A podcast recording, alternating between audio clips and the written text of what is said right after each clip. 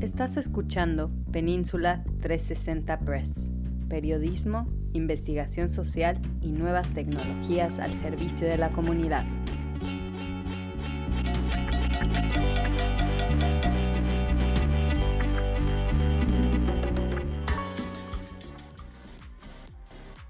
Bienvenidos a esta edición del podcast de Península 360. Yo soy Hans Leguizamo y como cada semana les traemos las noticias locales más destacadas para todo nuestro público de habla hispana.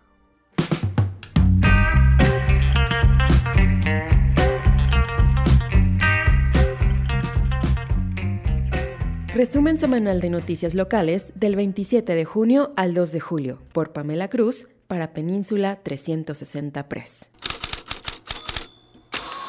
Un incendio hirió a un bombero y desplazó a seis este domingo por la noche en San Francisco, informó el cuerpo de bomberos de la ciudad. El incendio inició a las 23 horas con 23 minutos del lunes en una residencia en el 636 de la calle Moultrie. El bombero fue llevado a una sala de emergencias para recibir atención y fue dado de alta. Se espera que esté bien. Ninguno de los residentes resultó herido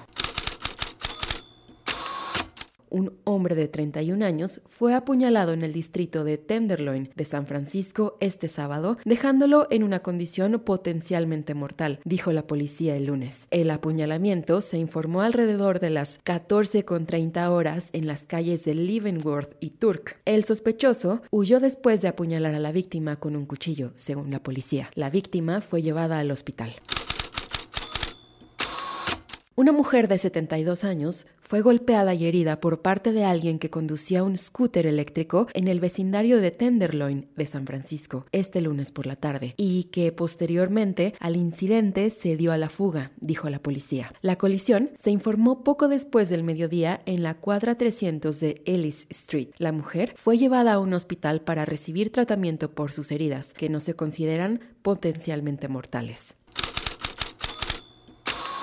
La Junta de Supervisores de San Francisco y la alcaldesa London Breed llegaron a un acuerdo el lunes por la noche sobre un paquete de gastos para adquirir, construir y reparar proyectos de viviendas más asequibles en la ciudad. Si se aprueba, los 114 millones de dólares en gastos incluirían 40 millones para la adquisición de terrenos, 20 millones para las reparaciones en vivienda preexistentes, públicas y subsidiadas por el Departamento de Vivienda y Desarrollo Urbano de Estados Unidos 12 millones para viviendas asequibles para educadores y 10 millones para renovaciones de ascensores en hoteles de ocupación de habitación individual.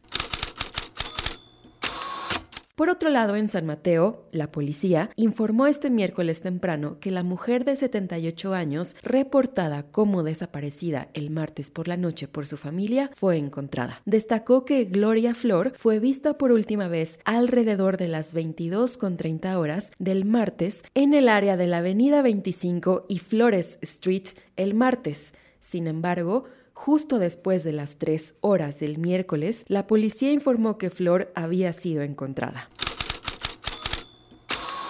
En San Francisco se busca que construyan más desarrollos de viviendas en áreas unificadas para viviendas unifamiliares, por lo que la Junta de Supervisores votó este martes para rezonificar áreas que la ciudad ha designado como distritos de casas residenciales para permitir desarrollos con unidades múltiples. Se espera una votación final de la Junta este 12 de julio. Las casas o distritos residenciales cubren alrededor de 60% de la tierra urbanizable de la ciudad, según un comunicado de prensa del supervisor Rafael Mandelman.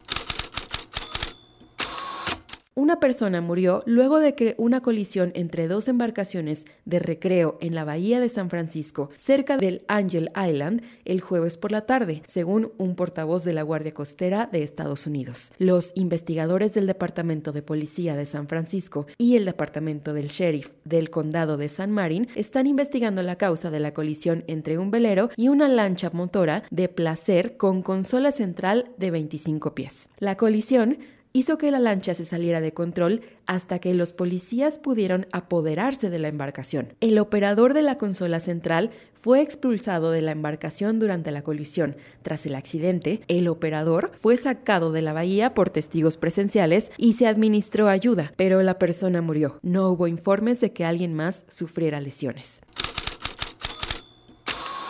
Un hombre murió luego de un tiroteo en el vecindario Lower Height de San Francisco este jueves por la noche, según la policía. El tiroteo se informó alrededor de las 21.15 horas en la cuadra 400 de Rose Street. Este ha sido el informe de Península 360 Press con información de Bay City News.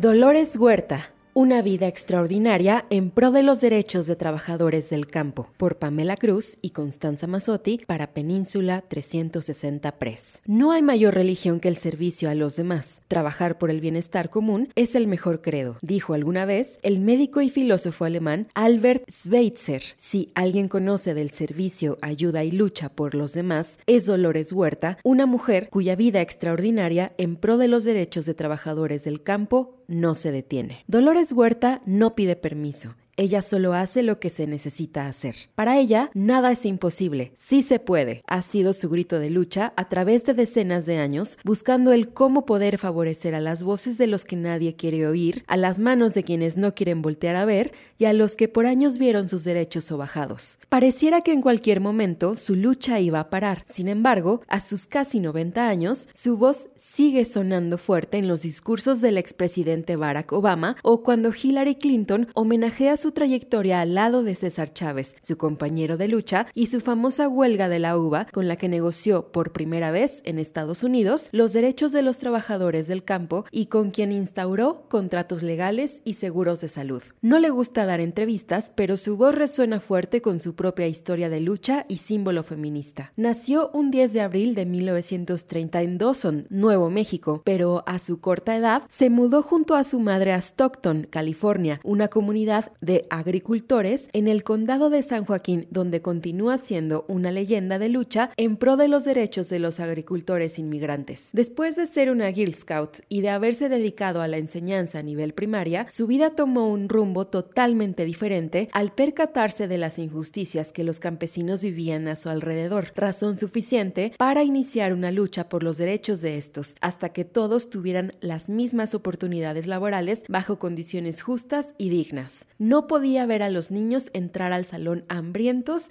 y necesitando zapatos, pues pensé que podría ser más organizando a los campesinos que intentando enseñar a sus niños hambrientos, dijo en una de las pocas entrevistas dadas a un canal de televisión. Siempre influenciada por la fuerza de sus padres, Juan Fernández, quien trabajó como minero, obrero y campesino en Nuevo México, pero ante todo fue un líder activista de la Unión y asambleísta del Estado, Dolores poco lo vio luego de que éste se divorciara de su mamá cuando ella apenas tenía tres años. Su madre, Alicia Chávez, poseía un pequeño hotel en Stockton, California, donde ayudaba a familias campesinas y absorbía el costo total de aquellos que eran inmigrantes. Más formalmente, Dolores Huerta, como comúnmente se le llama, inició su lucha de vida al lado de Cesario Estrada Chávez, más conocido como César Chávez, líder campesino y activista de los derechos civiles estadounidenses. Sin embargo, el trabajo de Dolores Huerta no inició ahí, ya que en 1955 fue miembro fundador de la Organización de Servicio Comunitario al lado de Fred Ross, un activista originario de San Francisco quien organizó a los mexicoamericanos en California. Fred Ross, quien era un maestro para Huerta y Chávez, también sería quien transmitiera a través de la CSO las enseñanzas en contra de la segregación y brutalidad de la policía, crear el registro del votante y los servicios públicos mejorados, así como la lucha para promulgar la nueva legislación a sus mejores discípulos. Así,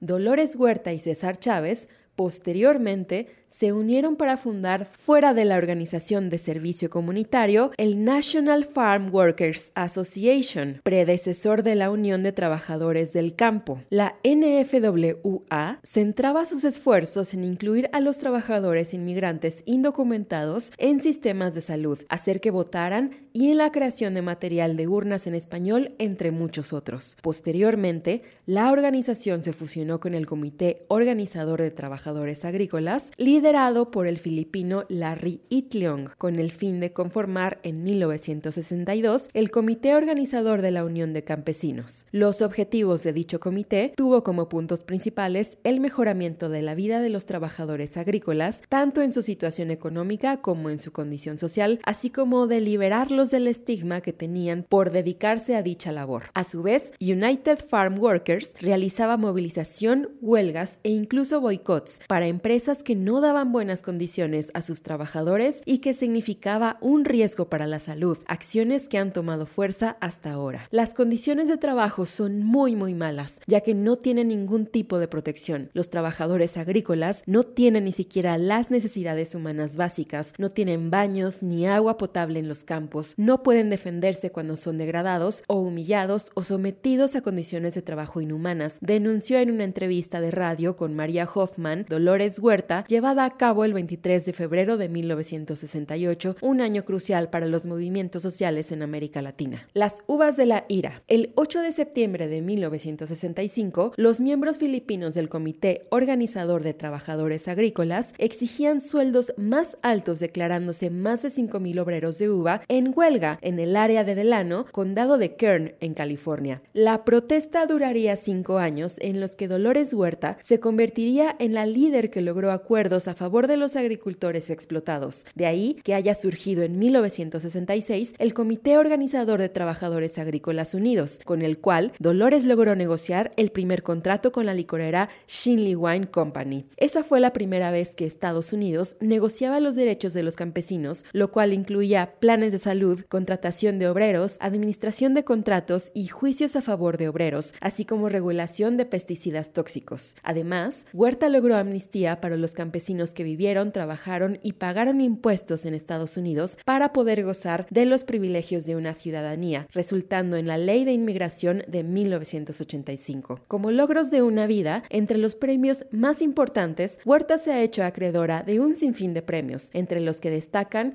el Salón de la Fama Nacional para Mujeres en 1993, el Premio de la Unión de Libertad Civiles Americana en el 93, Premio Eleanor Roosevelt de Derechos Humanos en 1998 y el reconocimiento Otley en 1998. A su vez, el Four Freedoms Award en el 2003, Humanitarian of the Year 2008, ingresa al Labor Hall of Honor en 2012, se hace de la Medalla Presidencial de la Libertad en 2012 e ingresa al Salón de la Fama de California en 2012 también y se hace acreedora de la Medalla Radcliffe en 2019. Dolores Huerta tiene su propia fundación, sigue como secretaria miembro de los Campesinos Unidos y vicepresidenta de la Unión Obrero de Mujeres. Es la vicepresidenta de la AFL LCIO de California y es un miembro de la Junta para el Fondo para la Mayoría Feminista que defiende para los derechos políticos e iguales de las mujeres. Por si ello fuera poco, es madre de 11 hijos y 14 nietos con quienes ha combinado su vida llena de lucha social, afirmando que el hecho de ser mujer me ha ayudado porque nosotras tenemos más aguante que los hombres. Actualmente, cada 10 de abril, el día de su nacimiento,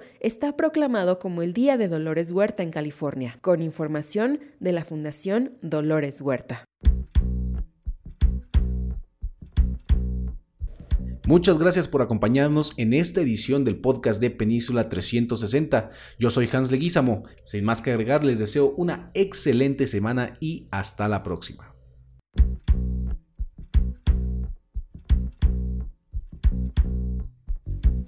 Desde Redwood City, Península 360 Press periodismo, investigación social y nuevas tecnologías al servicio de la comunidad.